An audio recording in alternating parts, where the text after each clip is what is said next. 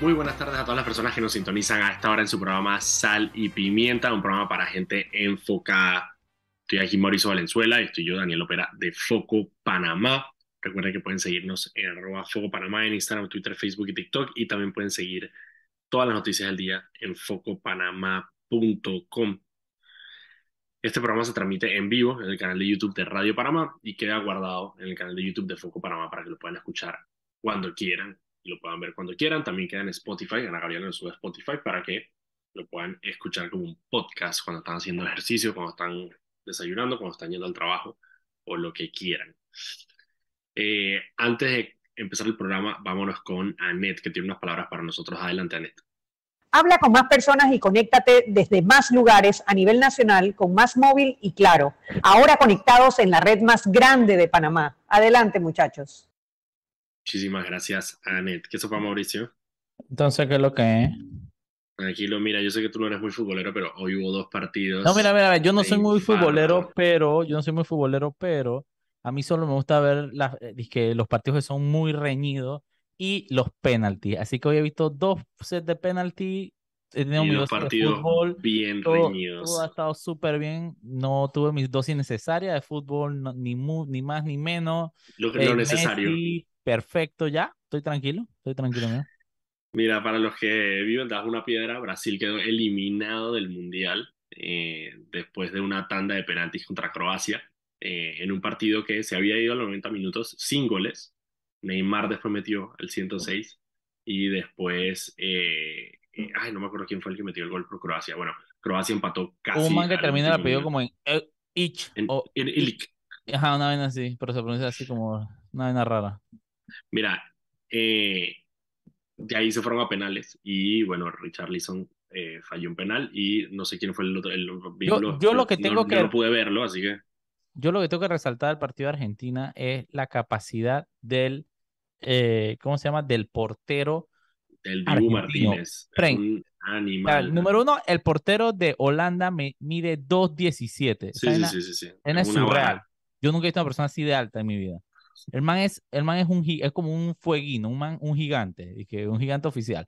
Y el man, pero cuando tú lo veías al tipo saltando eh, por la pelota, el argentino abarcaba toda la cancha, literal, todo, todo el marco. El man iba de canto a canto y el, mientras que el, el, el holandés, ah, siendo más alto que el argentino, saltaba más corto. Era, le decían, Mira, le, deci- y- le- le decían como dice Pipe, bracito ñeque. Como un T-Rex, andaba un tiranosaurio Rex por ahí. Sí, dije, pero la versión criolla, criolla del T-Rex es bracito ñeque. No es bracito de Bracito T-Rex, bracito ahí lo interesante es que, y este mundial ha dado varias historias así. Eh, el Dibu Martínez está también, eh, el portero de Holanda también es, una, es, una, es un ejemplo de eso, que son porteros muy viejos, porteros que están jugando su primer mundial eh, a una edad muy avanzada.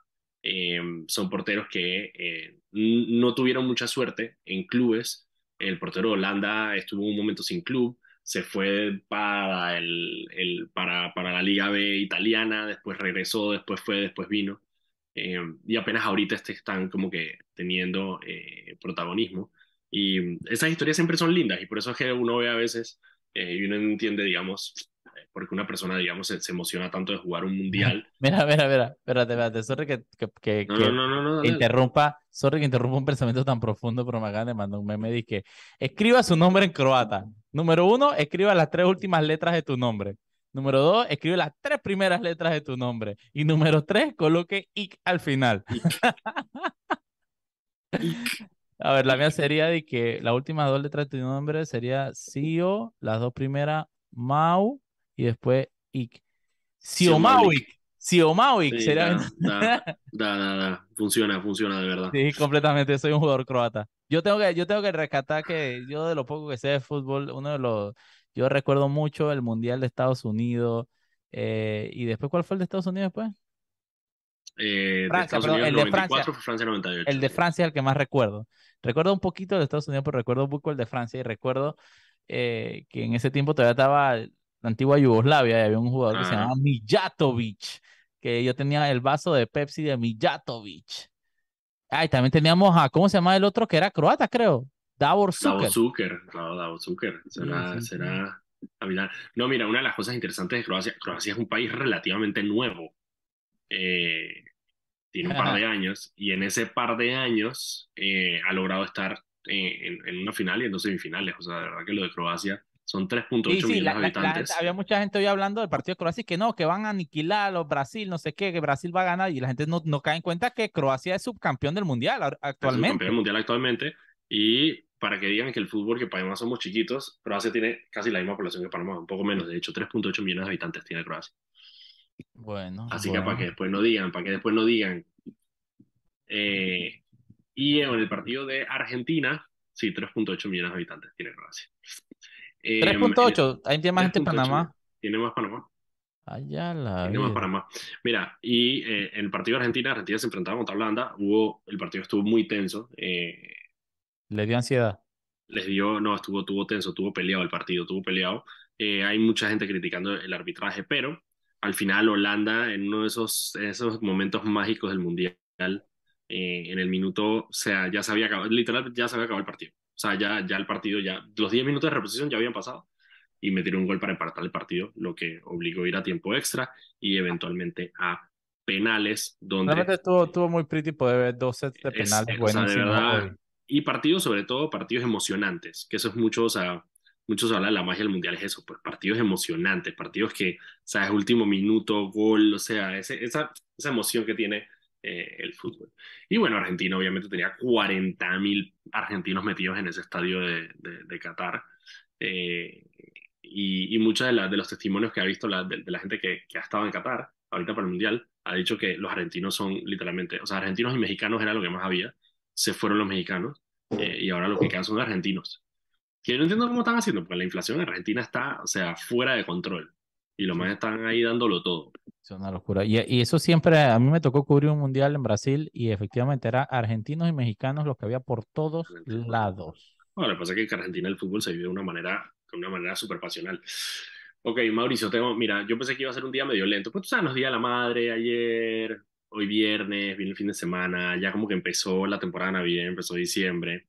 Y el Ana Valoisa Marquines eh, nos fumiga con el hecho de que llamó a Martinelli a juicio por el caso New Business. Recordemos que hace escasas dos semanas fue la, audiencia preliminar de este caso, donde Martinelli se le está, eh, está acusado de lavado de dinero, en el caso, de, en el caso New Business, y eh, estaba pendiente si iba a juicio. Y la particularidad de esto es que ese juicio de New Business eh, ya hay juicio agendado para el resto de las personas de New Business, que está agendado para abril.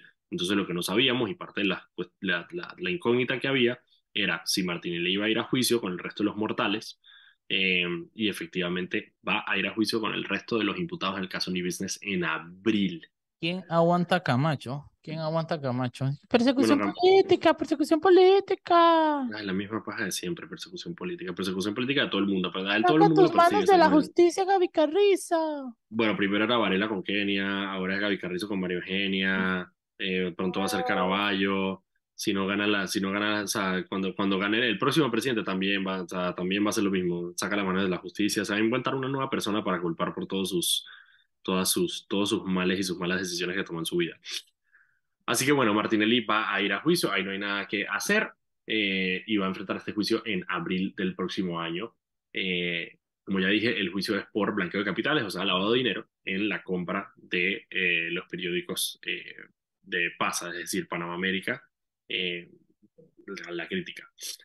Así que bueno, ya veremos qué pasa con, con esto. Vamos a ver cómo reacciona Martinelli. Martinelli hasta ahora ha reaccionado con protestas y eso. Así que vamos a ver si RM, ¿sabes? No? Convoca una protesta para el día del juicio como ya es costumbre para abril o, del otro año. O, o la, la, vieja confiable pone el país pata para arriba. Le empieza a dar plata a los transportistas, a los no sé qué, y empiezan a cerrar calles. Y bueno, Va a ser en abril, así que tienen chance para planearlo bien. Eh, para ver qué se, qué se inventan eh, para tratar de evadir a, la justicia una vez más. Eh, recordemos que este caso eh, tiene también a... Em, eh, en este caso hay, hay, una, hay una particularidad que es que las acciones del Panamá América, de algunos de los implicados que aceptaron sus crímenes ante la justicia y hicieron acuerdos de pena, pasaron al Estado. Entonces el Estado es parcialmente dueño del Panamá American. Pero, pero, pero es el dueño mayoritario, ¿no? es el dueño, no sé si es el dueño mayoritario. Lo que pasa es que Porque supuestamente eran 20, eran 30 y 30%. Sí, es el dueño del 60%. Puede ser, puede ser. La verdad que no sé, no sé cuál es el estatus de esas, de esas, de esas acciones. Tampoco sé cómo las están eh, administrando y si tienen representación dentro de la empresa. Eso es algo que, que no sé. Y esto presenta, y esto presenta un, un, Claramente no creo, porque a cada rato sacan disque a Anito, a, a Gaby, a todos los manes del gobierno en portada de los. Sí, bueno, claramente no tienen ningún control, pero también es, sí no tienen ningún control porque no quieren. Digo, yo entiendo también, es difícil porque, digo, de alguna manera. Porque hay que ver qué parte del Estado O, o tal vez si es que la- las acciones están disque bajo En una cautela. custodia, puede Ajá, ser. exactamente. Pero por eso te digo, la otra cosa es que desde el punto de vista de, de- de, digamos, de libertad de expresión libertad de prensa, también es problemático que el Estado se meta a, a, a- a contratar de controlar un medio eh, mientras está, digamos, de alguna manera esto sucediendo. Sí, tal vez lo más sano es agarrar y, y, y subastar las acciones, pues. Subastar las acciones eh, eh, sería lo ideal. Subastar las acciones. O sea, es que eso es lo que tiene que hacer. O sea, al gobierno, digamos, en el día de mañana, digamos que... Yo o mismo sea, compro unas de esas para cuando yo compro un par de acciones de Panamérica para cuando me nacen pollitos en la finca, se lo pongo abajo y así eh, sé que esas acciones es para lo único que sirven. Las acciones del Panamericano La digo, es, un medio, es, un, es, un, es, un, es un medio de comunicación y, y es un medio de comunicación. ¿Un qué? ¿Es un qué? Es un medio de comunicación, Mauricio, no es usted, no, es este. Lo que pasa es que en este momento es la Oficina de Relaciones Públicas de Ricardo Martinelli. Em, pero el Panamérica tiene una historia, o sea, que está atada a la historia de la República. Bueno, cayó en manos de un, de un, de un, de un bandido, pues, pero ¿qué vamos a hacer? Em, sí, bueno, no hay nada que hacer y ojalá, claro, yo lo que quiero que pase con el Panamérica es que, bueno, eventualmente, si, si, si condenan a Martinelli y de alguna manera el gobierno hace esa, ese, ese trabajo que tiene que hacer de, de recuperar esas acciones, lo que tiene que hacer es inmediatamente ponerlo en venta. Yo no quiero que el gobierno, yo no quiero que el gobierno controle el Panamá América. Claro, pero, te, pero, pero el trabajo de, de, no sabría ni cómo decirlo, la, el trabajo que tendrían que hacer para recuperar la confianza ciudadana sería casi imposible. Absurdo sería, o sea, sí, bueno, pero bueno, tienes que construirlo. Pero el punto es eso, el punto es que yo no quiero que el Estado se quede con el América. Eso es lo No, que yo no tampoco, yo tampoco, yo tampoco, pasara. yo tampoco. Ya, ya, ya tienen la estrella, ¿para qué quieren otro? Exactamente. Y no solo eso, digo, al final de cuentas, ¿quién lo va a tener? Lo va a tener el PRD. Yo no quiero que el PRD tenga un medio de comunicación, porque claro, en el momento que se vaya a subastar, lo que hay que ponerle el ojo es cómo es esa subasta y a quién se lo van a vender y cómo Nada, se lo nada, van a vender. Wacker las compra todas. Eh, Bueno, pues, un, par de gente por ahí, un, un- medio alemán cualquiera. Em, hey, eh, son las 6 y 15, vámonos al cambio. Tengo un buen par de noticias por ahí eh, dando vueltas que me gustaría compartir con ustedes. Y Mauricio tiene un video que hizo recientemente sobre Sí. una iglesia evangélica eh, que también nos tiene que contar al respecto. Por ahí alguien me dijo de que tú no puedes, por ahí alguien comentó de que tú no puedes hablar de eso porque tú no sabes nada del evangelio. Del evangelio. Dale, pues, vámonos al cambio y regresamos.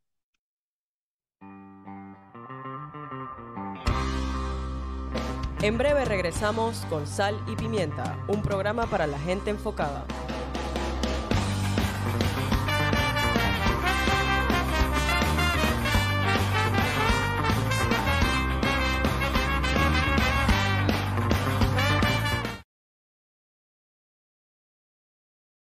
Vive una mágica experiencia por primera vez creada para Panamá. Santa's Town by Maleman Gravita. Ven con toda tu familia y viaja en el expreso polar rumbo al Polo Norte para conocer a Santa, a sus duendes y toda la magia a tamaño real que su villa navideña tiene preparada especialmente para ti.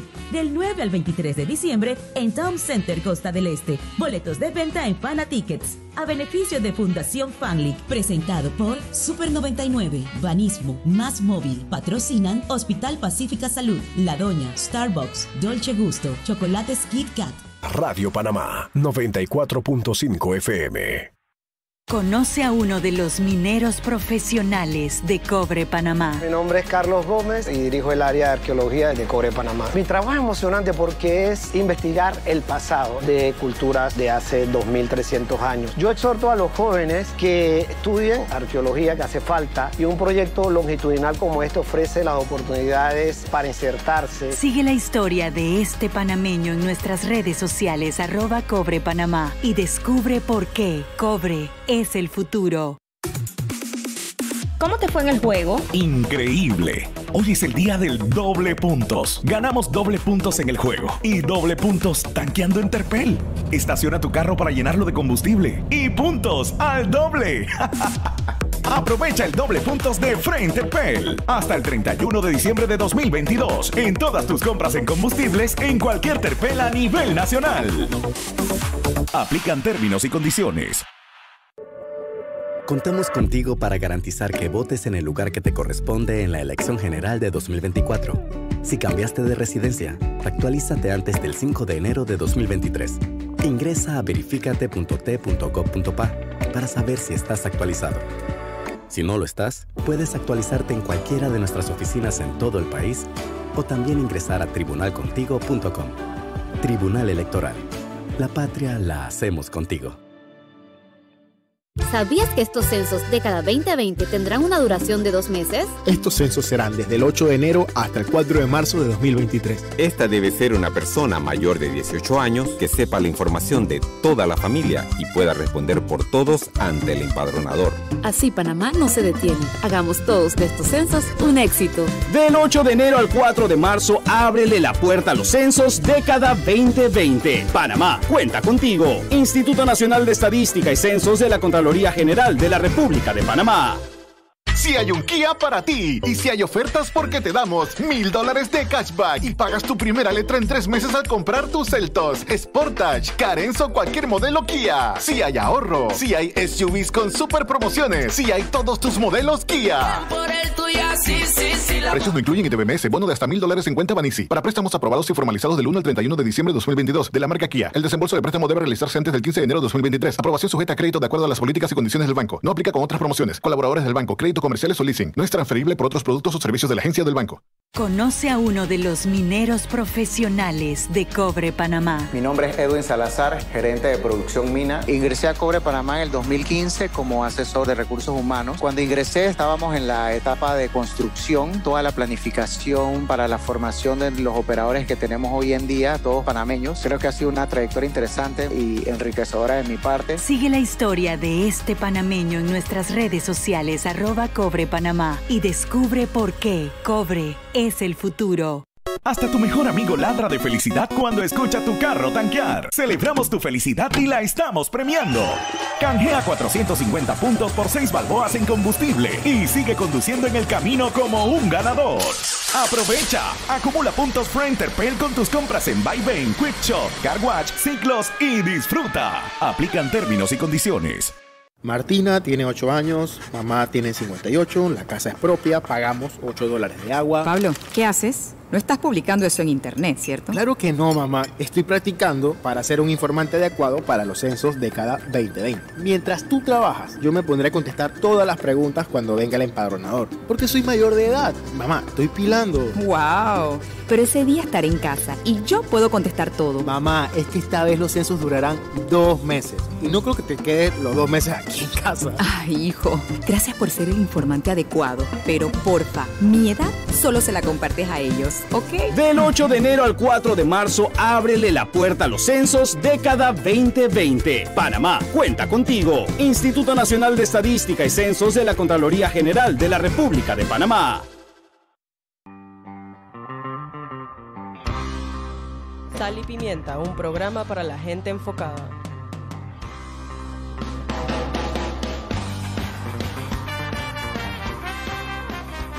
Y estamos de vuelta aquí en Sal y Pimiento, programa para gente enfocada. Estoy aquí con Mauricio Valenzuela y estoy yo, Daniel Opera, de Foco Panamá, eh, para entretenerlos, enfocated, entretenerlos e informarlos, como todos los días, de lunes a viernes, aquí en Radio Panamá a las 6 de la tarde. Nos pueden seguir en arroba Foco Panamá en Instagram, Twitter, Facebook y TikTok. Y también pueden seguir todas las redes, eh, todas las noticias del día en focopanamá.com. Se pueden suscribir a nuestro newsletter. Y además de eso, pueden ayudarnos a construir, seguir construyendo Foco eh, con una suscripción a nuestro servicio VIP. y mucha gente no sabe, pero Foco tiene una suscripción VIP, una suscripción en la que te hacemos llegar todo.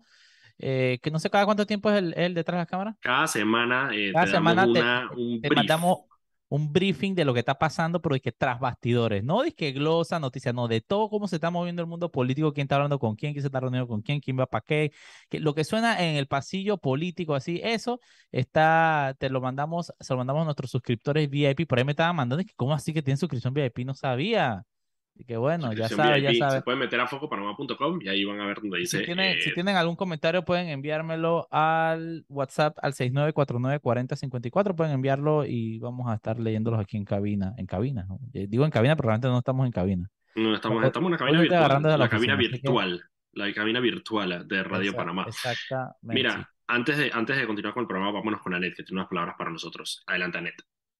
El Metro de Panamá informa que de lunes a viernes el horario de operaciones inicia desde las 4 de la madrugada hasta las 11 de la noche. Los sábados de 5 de la mañana a 10 de la noche y los domingos y días feriados de 7 de la mañana a 10 de la noche. De vuelta con los muchachos. Gracias, Anet. Y quiero mandarle un shoting especial a nuestro friend Carlos Goma Osa, que eh, salió hace poquito de- del hospital. Tú sabes, eh, bueno, los, los- nuestros oyentes que lo escuchan los jueves, que tenemos aquí los jueves de, de indignación, Carlos Goma Osa tiene esclerosis múltiple, que es una eh, enfermedad degenerativa que afecta eh, diferentes partes del cuerpo. Eh, y él, eh, eh, parte de eso es lo que lo llevó a ser activista del tema de, de, de cannabis, de cannabis medicinal. Eh, y bueno, de vez en cuando le dan sus chiripiorcas a su cuerpo, le dan sus chiripiorcas eh, y el man ahí se pone medio malito, pero ya salió del hospital y ya está batallando. Eh, y hierba mala nunca muere, como dicen por ahí.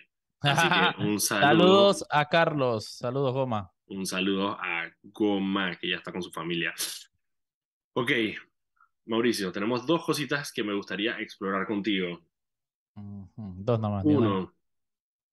No, tengo, tengo varias noticias por ahí, pero quisiera empezar con el tema de la, eh, el tema de la iglesia, de- del video que sacaste eh, ahorita, que está, está, está criminal, literalmente criminal. Eh, Está criminal porque, eh, y vamos a hacer, eh, mucha gente, para, la- para los seguidores de series en, en- en- en sus plataformas de streaming favoritas, HBO lanzó hace una semana eh, un- una especie de documental que se titula Tras el velo, sobreviviendo a la iglesia de la luz del mundo. Es básicamente un documental sobre todas las atrocidades que, que hizo y que confesó el líder de esta secta evangélica eh, que se llama Nazón Joaquín. El tipo confesó. ¿El eh, ¿De dónde es? él- Joaquín creo que casi seguro que es mexicano. Casi seguro que es mexicano. Tiene toda la estampa así de mexicano, así como de Cash Luna. Eh, Mexicano, sí. Jali- Guadalajara, Jalisco. ah, este no, no falla la No, cara. Cash Luna, Cash. Luna yo creo que es puertorriqueño. Cash Luna es puertorriqueño. Yo creo que sí. A ver, Cash Luna no. Sí, sí, que Cash Luna, lo Es- me sale que Cash Luna No, eh, ah, Guatemalteco, ah, no, es de la misma vaina, de la misma vaina. México, Guatemala es lo mismo. Los, Yucateco. dos- los dos comen los dos comen tortilla. A ver, así que bueno, eh, eh, este tipo confesó eh, tres, tres casos de pederastria, de pedofilia, eh, a- aparte de, como parte de un sinnúmero de denuncias que recibió por, desde torturas, desde abusos sexuales, extorsión, de todo lo que se puede imaginar. Eh, lo curioso de esto y, y lo que la gente dirá es que, ah, pero ok, una secta X allá en México, entonces, entonces el tipo, esa secta no solo está allá, esa secta en Panamá es, es la meca de la secta. eh, y el tipo está eh, tras las rejas, confeso, pagando 16 años de cárcel, pero en Panamá esa secta no para de crecer. Es una secta evangélica que se enfoca principalmente en comunidades indígenas eh, de pocos recursos. O, o, eh, para que tengan una idea, la mayoría de las iglesias están en Bocas del Toro. Hay muchas en áreas rurales de Panamá Oeste, en las Mañanitas hay otras, y, y está creciendo a un ritmo absurdo. Incluso, eh, si recuerdan lo de la masacre del Terrón, de, de estos indígenas que, sí. mataron a seis, a seis personas, eran creo que cinco niños y un adulto. Eh, ellos dicen que ellos no tuvieron nada que ver, pero la secta se llamaba igualito, la misma cosa. eh, eh, es decir, que huele a, huele a la luz del mundo, sabe la luz del mundo, se ve como la luz del mundo, pero dice que no es la luz del mundo. Bueno, ellos dicen que no tuvieron nada que ver, pero para que tengan una idea, y a mí me tocó presenciar, justamente lo comentaba hoy, que hay unas, hay, en un lugar que yo transito bastante, hay una, hay una de estas células y, es bien creepy, man. Tú ves a, a, estos, a estas personas, a estas mujeres indígenas con velos arrodilladas todo el día, lamentando, lamentando. Entonces, eh, es preocupante porque este tipo es un confeso de pedofilia Y en Panamá la iglesia solo crece, literalmente. Y no solo eso, el tipo recibió una condecoración por parte de la Asamblea Nacional de Diputados de Panamá. Pero Mauricio, ¿no sorprende? No nos sorprende, que nos va a No sorprende, pero chuchi, man, una Nos locura, sorprende, una locura. indigna, como siempre. Eh, eh, fue Luis Eduardo Quirós el que en ese momento, siendo vicepresidente de la Asamblea, le dio una condecoración a este, a este individuo. En, eh, en- Y todos estaban ahí para tomarse la foto. Sí, le- les invito a que vean este video. eh, Es el video que acabamos de es un abreboca para, de, de este tema que vamos a estar profundizando más adelante, justamente, ¿no? Y es preocupante, pues, que Panamá sea caldo, que, que sea terreno fértil para justamente eh, estas, estas sectas y estos movimientos que van. Al final, lo que di- digo en el video es claro, man, esto es un guion que ya hemos visto en la región, ya lo hemos visto mil veces. Sí, el enviado de Jesús ah, se aprovecha de las personas humildes, de indígenas, después vienen los suicidios masivos, después viene el, el man que se que viola menores y tiene hijos con todas las, las mujeres de la iglesia. Eso lo hemos visto. Y un país como Panamá, y eso pasa en los países cuando tú no respetas justamente esa separación de Estado e Iglesia, porque los políticos aprovechan justamente este control mental para eh, penetrar en las comunidades, etcétera. Es una Digo, muchas, muchas personas, incluso muchos políticos, eh, es, una, es, una, es una manera válida de captar votos, es aliarse precisamente con, con, con, con las iglesias evangélicas, porque las iglesias evangélicas em, son de alguna manera dogmáticas y, y jerárquicas, es decir, que la persona, el pastor, Todas las iglesias son es una figura, es una figura de autoridad. eh, por lo Y le tanto, la sacan gente lo- plata a decir nomás. la ¡Uh! gente- por lo tanto, la gente lo escucha. Entonces, claro, o sea, a la hora de una, de una persona, de un, de un- de un político querer votos, hay votos, los votos de, de iglesia evangélica son muy seguros porque dependen del liderazgo de el, eh, del pastor. Y una de las cosas interesantes con el tema de las sectas es eh, la razón por la cual, porque digamos, como tú saltas de, eh, de ir a un, a un templo a eh, el tipo de cosas como, cosas como las que vimos en el terror de, de, suicidios o de asesinatos, es porque en su la definición de secta, digamos, es una definición social, es decir, nosotros mismos decimos que es una secta y que no, como sociedad. Pero principalmente si hay como, una, como un hilo conductor entre las sectas y sobre todo las sectas problemáticas, que es el hecho del aislamiento. Las sectas son muy buenas aislando a las personas y dándoles de alguna manera a entender eh, que su comunidad de la iglesia es la única comunidad que ellos deberían tener y alejan a las personas de sus familiares, de sus... De, De las autoridades, de todo. de todo, de todo el mundo, porque la secta es lo único que importa, porque la secta es lo único que te da libertad, no sé, más allá, lo que quieras, lo que quieras, digamos, indoctrinar a la persona. Entonces, claro, una vez que la persona está completamente internalizada dentro de, su, dentro de lo sectario, dentro de la secta, eh, se convierte en una persona muy vulnerable. Eh, entonces se, se, se convierte susceptible a que tú puedas modificar la manera que esa persona se comporta, la manera que piensa e incluso la manera que actúa. Eh, y por eso, Toda la vaina de Jonestown y los manes se fueron allá y se tomaron el culé y toda la paja. Eh, es por eso, es porque conviertas, moldeas a la persona completamente a, tu, a, tu, a lo que tú quieras. Y normalmente tiene estos líderes súper narcisistas, súper eh, megalómanos, eh, que se creen, o sea, que llega un momento, imagínate tú ser, por ejemplo, eso, el pastor este Cash Luna, que es este pastor guatemalteco súper famoso. Eh, tú tienes millones de personas que literalmente creen que tú eres un enviado de Dios. Eh, o tú tienes que tener este nivel de narcisismo enorme. O sea, tú tienes que tener todas las personas todo el tiempo te están Que yo- tratando es que de yo tocar, dudo, de Daniel, que ellos, ellos o realmente, sea, la mayoría de las veces ellos realmente crean que son enviados de Dios. yo o creo que, yo- no, no, no, no, no, yo no estoy diciendo eso, yo estoy diciendo, o sea, precisamente que el- la adoración comunitaria hacia ti, no hacia Dios, hacia ti, eh, te hace una persona extremadamente, bueno, ya de por sí te, tienes que ser narcisista para andar por ahí diciendo que tú eres un enviado de Dios, eh, pero, pero digo, te, lo, te, lo, te lo duplica el hecho de que está esta gente creyendo en ti, pues. Sí, Eh, y- y- pasan y cosas eso como al esta, final- como la de este señor. a- al final también deja mucho, di- dice mucho de, de los países que son terreno fértil para estas cosas porque habla de la capacidad intelectual y la capacidad educativa de, de esta gente, de, de- países como Panamá. Al final, si un, si un pendejo con el- la cabeza llena de gel viene y dice que es el hijo de Jesús y tú le crees, chuzo, dice mucho de ti, ¿me entiendes? Más, más que de él. Y, y dice mucho de nosotros como país, justamente, que, que, que- que esta gente pueda llegar y, y abarcar tanto terreno. Pero una de las cosas principales ahí que tú acabas de mencionar, que es el, el tema del gobierno, es porque, claro, cuando tú no tienes una red de apoyo, eh, digamos, o sea, tu red de apoyo principal siempre es tu familia, Pero en el caso de que tu familia no pueda hacer tu, tu red de apoyo, para El eso está el gobierno. Estado. El, el gobierno es tu red de apoyo, es, es la persona que si te enfermas te ayuda, es la persona que si tienes una necesidad, es la persona que si no tienes cómo educarte te educa. O sea, el gobierno es tu red de apoyo. Claro, pero cuando tienes sociedades eh, como, como la nuestra, extremadamente desigual, donde hay millones de personas que están completamente desamparadas, que no tienen esa red de apoyo familiar y no tienen la red de apoyo del gobierno, eh, eres completamente vulnerable. Entonces, una vez que no tienes esa red de apoyo, hay gente que abusa precisamente de ese poder que tiene sobre ti, como lo hizo este eh, señor, ¿cómo es que se llama? El que condenaron. Nazón. Nazón, aparte tiene un nombre rarísimo. Es que Nazón Merari ese- Joaquín yo- García. Yo, yo creo que, yo creo es que, el, Merari. ok, es que el que inició eso fue el papá. Entonces, eso, Ah, eso sí, me- a su padre Samuel Joaquín Flores. Eso, eso me recuerda 2014. mucho. Hay una serie de libros que, que pues, si, si tú agarras y los lees todos, perdiste el tiempo. Pero si lees los, el primero, los dos primeros son muy buenos. Son libros de JJ Benítez, un man que crea. que- JJ Benítez. hizo- es una serie como de 25 mil libros que se llama El Caballo de Troya. Pero el primero y el segundo son muy buenos. Son, es una, es un- eh, que- Pero él tampoco se lo toma, pero él nunca se lo toma muy en serio. para nada, para él es completamente él- ficción, etcétera. Exacto, él es que esto no es, esto no es Es- no Exacto, es que estos personajes en este mundo de ficción futurista, listo. Yo una vez lo conocí todo, tú sabes, bien, bien- bien interesante. A JJ Benítez vino a Panamá una vez.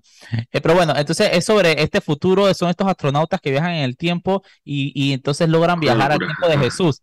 Entonces me da risa porque me recuerda mucho porque eh, ellos tienen que hacerse pasar de que son de la época para que no los Ujú. descubran. Entonces el principal se llama eh, Jasón.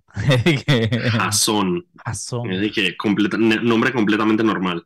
De que hermano Em.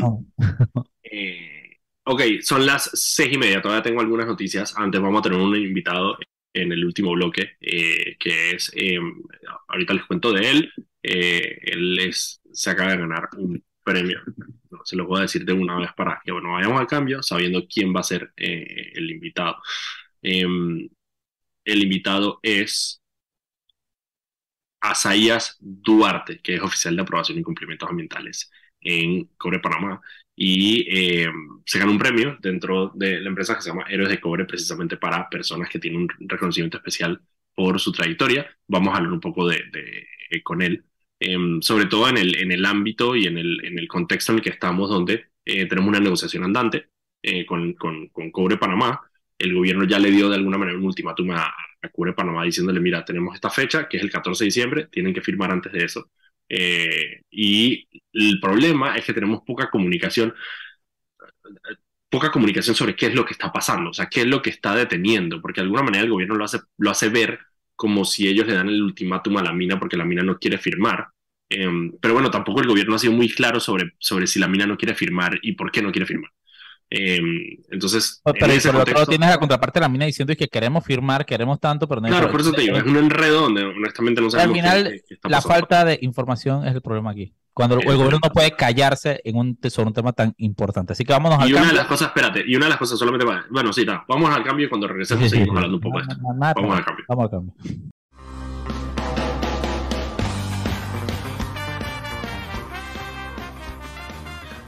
Y estamos de vuelta aquí en su programa Sal y Pimiento, un programa para gente enfocada. Estoy aquí con Mauricio Valenzuela, estoy yo, Daniel Opera de Foco Panamá. Recuerden que pueden seguirnos en arroba Foco Panamá en Instagram, Twitter, Facebook y TikTok. Y también pueden seguir todas las noticias del día en focopanamá.com. Este programa se transmite en vivo en el canal de YouTube de Radio Panamá y queda guardado en el canal de YouTube de Foco Panamá para que lo puedan escuchar y ver cuando quieran. También está como forma de podcast en Spotify. Antes de irnos con el programa, vámonos con Anet, que tiene unas palabras para nosotros. Adelante, Anet. Cuando dos se suman, Panamá recibe más. Con más móvil y claro conectados de Darien a Chiriquí en la red más grande de Panamá. Adelante, muchachos. Muchísimas gracias, Anet. Hey, Mauricio, tengo una, una noticia aquí, una, una, una me- medio internacional que me voló la cabeza. Y no sé si tú lo sabías también. Esta es una de las Ujú. cosas pretty de, de, de ser curioso es que uno aprende vainas todos los días. Porque vi un titular de F que decía que Corea del Sur eliminan la edad coreana. ¿La qué? La ah, edad sí, e- coreana. Ellos, ellos, tienen, ellos tienen un calendario paralelo. O sea, entonces yo dije que, a ver, ¿cómo, que, cómo así que la edad coreana? Y resulta que en Corea del Sur y en algunos países del sudeste asiático, ¿no? Em, la gente tiene, tiene varias edades, dependiendo de, dependiendo de a quién le preguntes. Porque tienen dos cosas. Uno, eh, en algunos países, como en el Corea del Sur, cuando una persona nace, ya tiene un año de edad, en vez de cero. Porque se, se, se cuenta de alguna manera el tiempo de gestación. Que no es un año. que no es un año, pero cuando la persona nace ya tiene un año. Y después ellos cambian de año, o sea, suben un año de edad cada primero de enero, cada, cada que cambia el año. Ellos tienen un año más, sin importar cuándo naciste. Tú tienes un año más de vida cada vez que cambia el año. Eh, entonces Imagina toda la pasaba, gente que nació el primero de enero. y que eh, no, el 31 de diciembre. Si naces el 31 de diciembre, al primero de enero tienes dos años. A pe- a pesar de haber nacido, tener dos días de nacido, tienes dos años. Entonces, claro, eso te, te convertía en un problema eh, a nivel burocrático, porque ¿cuántos años tiene alguien para una pensión? Entonces, ¿sabes? O sea, como que todas estas vainas empezaron como que a generar y eh, Corea del Sur, eh, Corea del Sur dijo, dije, mira, ¿sabes que se acabó la pendejada aquí? Vamos a unificar todo eso. Entonces, parte de lo interesante es que muchas personas van a tener, a partir de la implementación de la ley, un año menos del que tienen actualmente. Si antes tenías 33, ahora puede que tengas 32 años, como yo, por ejemplo. Eh, me pareció súper interesante. Más interesante todavía saber que Norcorea ya, entonces- lo había, ya lo había cambiado y, y Corea del Sur no lo había cambiado. Entonces, eh, tú- uno tendría, uno como que dobla la edad entonces. Claro, tú, o sea, como que cada año que pasa, digamos, tú tienes, tú tienes 31, 32, ¿cuántos tienes tú? Mm, nací en el Tú naciste en el 90. 32. Ajá, 32 años. Eh, pero ahorita, el 1 de enero, vas a tener 33. Sin importar cuándo es tu cumpleaños. Entonces yo tendría como 60 y pico de años. No, no, no, no, porque no, no es acumulativo. No es que cumples en tu cumpleaños y cumples el 1 de enero. Cumples Ah, una vez ah, al año. O sea, ah, una vez al año, el ok, 1 de enero se te sube un año. Eh, Pero claro, cuando empieza la ley, entonces vuelve a tu, a tu edad de nacimiento. Entonces muchas personas, eh, cuando van a borrachos tener que ya no puedo tomar. Exacto. Ok, ya no puedo entrar al Exacto. PH. Ya, no puedo entrar. Ok, tengo otras noticias por aquí medio, medio dispersas que me gustaría compartir con ustedes. Uno, la otra que tenía, que me pareció súper interesante, es que ah, disminuyó drásticamente la cantidad de migrantes por el Darién en noviembre. Em, y es que este año había sido extremadamente eh, altos los números de migrantes que habían pasado por el Darién. En octubre llegaron a haber 60.000 cruces por el Darién. Pero con la implementación de la política nueva de Estados Unidos contra los venezolanos, bueno, contra los venezolanos, para los venezolanos, em, ya la población venezolana dejó de transitar por el Darién porque ya no vale la pena llegar hasta Estados Unidos. Eh, entonces bajó enormemente. Eh, bajó de, y te voy a decir todos los datos ya que yo los tenía por acá.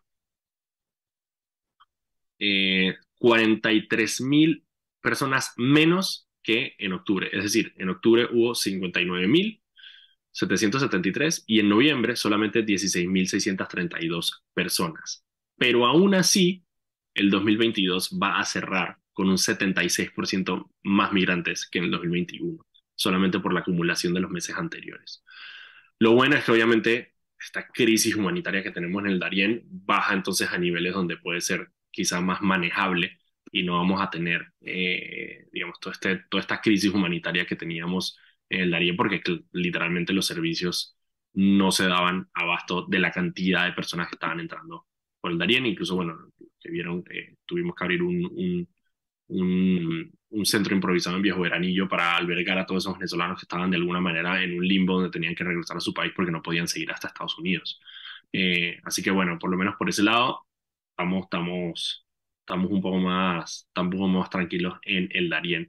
Y eso se da justo, eso se da justo también cuando eh, la Defensoría del Pueblo sacó un, un informe de derechos humanos donde habla muy duramente sobre la situación de derechos humanos en Panamá eh, y hace hincapié también en el tema de la asistencia humanitaria que hay en, eh, en el Darién, eh, porque eso nos representa a nosotros una crisis humanitaria poco que obviamente nos pone el spotlight, no sé si se han dado cuenta, pero el año pasado y este año todas las reuniones internacionales que hubo en Panamá eh, fueron sobre el tema de migración. Eh, cuando vino Blinken habló sobre migración, o sea, cuando venían todos estos enviados a Estados Unidos querían hablar específicamente de migración por la crisis humanitaria que había aquí y porque eventualmente toda esa gente llegaba y subía hasta, eh, hasta Estados Unidos, que era lo preocupante. Ah, ok, a ver. Eh, a ver, ¿qué más tengo acá? Ah, la otra tuviste que el, eh, eh, suspendieron el desfile de Navidad en Chorrera y en San Miguelito. Chorrera y en San Miguelito, en Panamá todavía no se sabe. No, en Panamá todavía no se sabe, pero en Chorrera y San Miguelito los cancelaron por el, la- por COVID. Ah, ok, ya me acuerdo cuál era la otra noticia que quería comentar contigo. La de Roger Tejada, el ministro de Gobierno. Ah, sí, man, ¿qué foco? ¿Qué es foco? Ok, ahorita mismo hay una, hay una investigación en pie por parte del Ministerio Público sobre la explosión que se dio en un edificio en, en Obarrio. Eh, número, el principal, la, la, principal testigo todavía no ha podido dar declaraciones, que es la dueña del, del, del, apartamento donde se dio la cosa. Las piezas de tubería están en custodia del Ministerio Público, pero hoy el ministro de Gobierno, eh, no, perdón, ayer el ministro de Gobierno ayer, salió dando declaraciones diciendo que no, fue un tema de una estufa, o sea, que casi que, que dando resultados de investigaciones que él no ha hecho y que todavía están en su curso, lo que pone literalmente en, en un aprieto muy fuerte a los, a los, a los, a los, ¿cómo se llama? A los residentes, a los, los afectados porque, porque las aseguradoras están diciendo que ya este dijo que fue culpa de ETA. Y ya, y, entonces, este tipo de manera mega irresponsable salió dando, y que, y, que, y que yo siempre digo en Panamá las cosas no pasan por casualidad. Ahí le está, le está cuidando el pellejo a alguien, tratando de picar por delante antes de que salga una investigación, tratando de, de alterar completamente todo, todo lo que, lo, la, las causas reales, ¿no? Y eso es súper peligroso. Aquí estamos hablando de millones de dólares en pérdidas, en propiedades afectadas, que el tipo de manera irresponsable Robert Tejada salió diciendo que oh, eh, eh, esto fue una estufita que quedó prendida ya. Que fue una estufa. Aparte, el ministro de Gobierno. O sea, yo entiendo que el ministro de Gobierno está, es, digamos, el regente eh, de, de, los bomberos y de SINAPRO. Pero ¿qué carajo tiene que hacer el ministro de Gobierno? Está dando declaraciones sobre esto si el caso está en el Ministerio Público. Exactamente. Es un caso en el Ministerio Público. Así de simple, que todavía están dando, que hay peritajes dándose, hay todavía no tomó las declaraciones. No nada, no se puede decir nada, punto. Hasta que el Ministerio Público no diga que fue, o sea, al final de cuentas es el resultado de una investigación que está haciendo el Ministerio Público. Me pareció, o sea, me pareció, como tú dices, yo, yo también digo, o sea, las cosas no pasan por casualidad. Eh, parece extremadamente raro que Roger Tejada haya salido sin que nadie se lo pidiera, porque no es que nadie está, o sea, yo entiendo que, que, que, que hay gente que está apurada eh, por saber qué fue lo que pasó. No, no, es que sí eh, se lo pidieron. afectados. Sí se lo pidieron, pero se lo pidieron allá, tú sabes, en el lado oscuro, la vaina. sal el lado oscuro de la fuerza. Exactamente. Dije, bueno, papito, ese nombramiento de ministro de gobierno no es gratis, usted era viceministro. Vamos a trabajar. Ok, mira, son las 6 y 49. Vámonos al cambio. Eh, cuando regresemos, vamos a estar hablando con eh, precisamente porque, eh, por el tema minero, em, una de las cosas que no hay que perder de vista eh, en toda esta situación legal que tenemos con la mina es el tema humano y es el tema de las personas que trabajan precisamente para, para Cobre Panamá y de alguna manera directamente o indirectamente relacionadas con la operación minera. Así que vámonos al cambio y cuando regresemos vamos a estar hablando entonces con Sayas Duarte. Vámonos al cambio. Y estamos de vuelta aquí en su programa Sal y Pimiento, programa para gente enfocada con criterio. Recuerden que pueden seguirnos en arroba Foco Panamá en Instagram, Twitter, Facebook y TikTok. Y también pueden seguir todas las noticias del día en focopanamá.com. Antes de irnos con nuestro invitado, vámonos con Anet, que tiene unas palabras para nosotros. Adelante, Anet. Paso a paso se construyen los cimientos de la línea 3, una obra que cambiará la manera de transportarse de más de 500.000 residentes de la provincia de Panamá Oeste, Metro de Panamá, elevando tu tren de vida. De vuelta con ustedes, muchachos. Muchísimas gracias, Anet. Y está con nosotros Asaías Duarte. ¿Cómo estás, Asaías? Aló, buenas noches. Bien, muy bien. Bien. Asaías, la pri... Gracias. La primera pregunta que tengo es, porque jamás había conocido a nadie que se llamara Asaías, porque yo he conocido Isaías, que es obviamente el, el, profeta, y Azarías, que ahora estoy viendo que también eh, de alguna manera es, es, un nombre hebreo, pero y Azaías nunca lo había. ¿Alguna vez has preguntado de dónde viene tu nombre? Correcto. Eh, está en la Biblia, pero es un, como un nombre bien, no, no tiene una relevancia, que está con ese. Eh, y que bueno, fue, lo, lo, nombran en, la, en algún, no, no, recuerdo, porque alguien me lo, me lo dijo. Okay. Y, y, este sí está, pero no es una persona relevante y está con ese. Bueno, mi papá me puso así por, eh, eh, porque, este, bueno, mi, mi, mi abuelo eh, le puso, le gustaba ese, esos nombres con Asa, le puso a mi papá Asaía y a, y a mi tío Asael. Entonces okay. mi papá me puso el mismo, el mismo nombre. Ah, que estoy viendo, sí, Asaías con S, es uno de los oficiales de Josías. Exacto. Ah, Y el mío es con Z, el mío es con Z, pero con creo Z. que en ese momento no estaban, ellos no estaban eh, refiriéndose al el que está en la Biblia, sino siguiendo esa- ese patrón de Asael, Ah, claro. Asaías. Mira, la creatividad que tiene la gente con los nombres a mí, honestamente, Exacto. a veces me, me, me, me, me- me da extremadamente curiosidad, me da una curiosidad enorme. Asaías, em, ¿cuál es tu cargo dentro de, dentro de Cobre Panamá? Ok, este, bueno, mi, mi cargo eh, actualmente soy oficial de cumplimiento y aprobaciones ambientales. Eh, soy ingeniero ambiental de profesión, me gradué en la Universidad Tecnológica, por allá por, en la promoción 2010. Y bueno, este, mi principal función es asesorar y orientar a todas las áreas de la operación en, que cumplan, ¿no? con todos nuestros compromisos ambientales. Es extremadamente importante.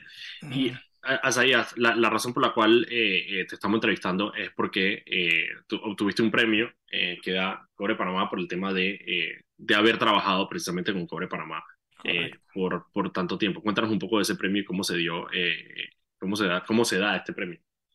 Ok, sí, este, es una iniciativa que tiene la operación, la empresa Cobre Panamá, eh, Héroes de Cobre se llama, y es un reconocimiento que dan cada año. Llevan, creo que, si no me equivoco, unos cuatro años que lo vienen haciendo, y es un reconocimiento que dan a la trayectoria de, de los colaboradores que tienen más de 10 años de estar eh, en la empresa, ¿no? Y, y- y es, es, lo, lo veo como muy importante porque estar 10 años en una, en una empresa y en una operación así es, es de reconocimiento, ¿no? Estar, estar tanto tiempo en una empresa, uno vive muchas cosas, así que este, es más eso, ¿no? Es como un reconocimiento a la trayectoria y importante resaltar, ¿no? El, el- el esfuerzo de todos los colaboradores. Hasta allá, ¿de, de dónde tú eres? ¿De qué parte de Panamá eres?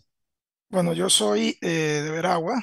Me, me- me crié en mi niñez y mi adolescencia en Soná de Veragua. ¡Ajo! Sonaeño.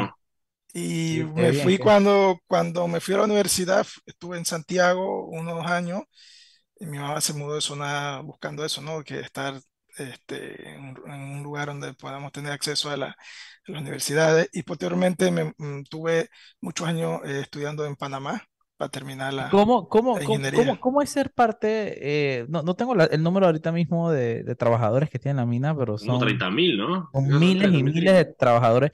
Como ¿Cómo es 2.000 ser directos. parte? ¿Cómo es, ajá, cómo es, cómo, cómo es ser parte de este engranaje tan grande? Yo he estado en la mina varias veces y, y a, 7.000. y a- a mí me intimida, como no tienes idea, cuando estás en ese proyecto, tú ves esos rieles, esos tamaños, y tú dices, man, allá la peste, man, es una vaina surreal. Co- co- ¿Cómo, cómo, cómo, cómo sentiste cuando recién llegaste a ese proyecto? Bueno, como, como digo, yo, yo eh, bueno, como soy, eh, como recibí ese conocimiento de cobre, yo llegué muy joven, mm, tenía como 26 años, eh, tenía como un año de experiencia, había trabajado acá en el saneamiento y cuando llegué eso estaba iniciando apenas. Cuando a mí me dijeron que iban a construir una, una operación minera de gran escala, no, no me lo imaginé tanto en ese momento porque todo lo que había que hacer. Y yo, bueno, tuve la oportunidad de vivir todo el crecimiento, o sea, he vivido desde cuando comenzó la construcción y todo a, a- como está ahora, que es una zona industrial inmensa, ¿no? Eh, Esto es bien, bien impactante a veces el que, el que llega por primera vez, claro. Sí, pero para día más normal, más tranquilo. Una pregunta, ¿cómo?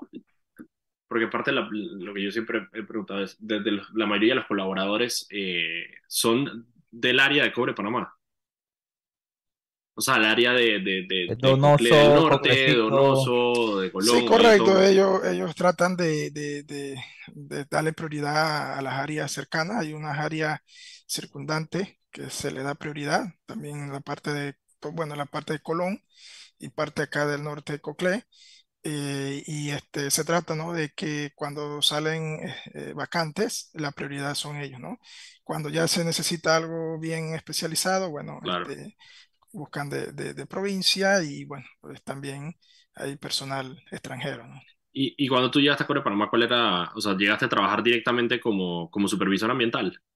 Sí, correcto, yo como me gradué de ingeniero ambiental, eh, mi posición exacta siempre fue de, de- en el departamento de ambiente como supervisor ambiental. Antes hacía más actividades de, de campo, yo más a, a inspeccionar las actividades de campo. Ahora eh, hago más, sí voy a campo, pero con menos frecuencia hago más temas de administrativo, revisión de documentos para los reportes al, al Ministerio de Ambiente. Ya, está, ya, está, ya, ya pasó el campo a, a un, a un escritorio. Sí, un poco más así, ah, exacto. Y que bueno, complemento bastante porque la experiencia que tuve en campo conozco, ¿no? Entonces, Y puedo- ahí hay una pregunta, ¿cómo? Porque una de, la- una de las cosas que estamos hablando ahorita, antes de que tú entraras, era precisamente eh, el tema de, eh, de que parte importante de todo esto que está pasando con el, con el tema de, de- la mina y el contrato, tiene que ver con el impacto, obviamente, en las vidas humanas de estas personas, de todas las personas que están ahí. Eh, y una de las preguntas que siempre se hace es, ¿qué pasaría con estas personas si Cobre Panamá, digamos, si la operación minera eh, eh, parara? Y no sé si has logrado hablar con alguna de las personas que quizá, digamos, tú eres de Santiago, pero quizá las personas del área, eh, de, de, de qué es lo que opinan ellos de, de, cómo la mina, la, la mina, digamos, le ha cambiado sus perspectivas laborales en el área. Correcto, correcto. Este, lo que más queremos todos los colaboradores e incluso proveedores que están indirectamente este, dándole servicios a esta, a esta empresa, a esta operación, esperemos, ¿no? que eso este, llegue a un buen acuerdo para beneficio de todos y en especial ¿no? para todos los colaboradores, como has dicho, son muchas personas, eh, esto eh, no es, eh, mm, esto es real, ¿no? que él ha cambiado la vida a muchas personas cuando de, de, de, de a, a, a Coclecito, eh, ese era un lugar inaccesible, este, las personas tenían que demoraban días a mí me tocó, a mí, a mí me tocó conocer esa calle sin, Sin nada, antes de que sin hicieran. Allá la peste, eso era una Exacto, y, y he visto, ¿no? Personas que, que llegan como ayudantes y posteriores aprenden una técnica, tienen su, su vehículo, tienen, tienen más recursos, eh, se especializan y ves, ¿no? Esas experiencias de vida que son reales, son reales, yo lo he visto, eh, personas muy humildes que van creciendo y van aprendiendo técnicas y, y- y hacen, arman su casa bien, le dan comodidad a su familia y pueden educar a sus hijos eh, con, con los recursos, ¿no? que, que le genera la mina. Que esa es mi última, la, la última, la última pregunta que tenía para ti, Asaí, antes de que se acabe el programa es, em, bueno, ya con, con- este reconocimiento quiere decir que llevas mucho tiempo trabajando en la empresa. ¿Qué sigue para Correcto. ti, digamos, dentro del escalafón de la empresa, qué sigue para ti? Bueno, yo, yo, yo espero crecer en la empresa. eh, este, actualmente yo vivo en Penonomé y tengo mi familia acá, todo radicado, y espero tener, estar unos más, más años, ¿no? Porque yo viví mucho la etapa de construcción, llevamos, vamos para el cuarto año de operación y quisiera tener más experiencia en el tema de una mina de clase mundial en lo que es la fase de operación y posteriormente, si se da la oportunidad, este, tener posiciones o eh, también este, dar ejemplo a, a los, a los demás profesionales y jóvenes eh, de que, bueno, que se puede hacer una minería responsable y que también esto ayuda mucho a los profesionales eh, panameños, ¿no? Tener este tipo de industrias de clase mundial. Necesitamos más ingenieros ambientales. Oye, muchísimas gracias, Asaías, por acompañarnos en, en- en el día de hoy. Eh, a todos ustedes, muchísimas gracias por sintonizarnos. Nosotros nos vemos el lunes a las 6 de la tarde aquí en su programa Sal y Pimienta. Nos vemos. Ok, saludos.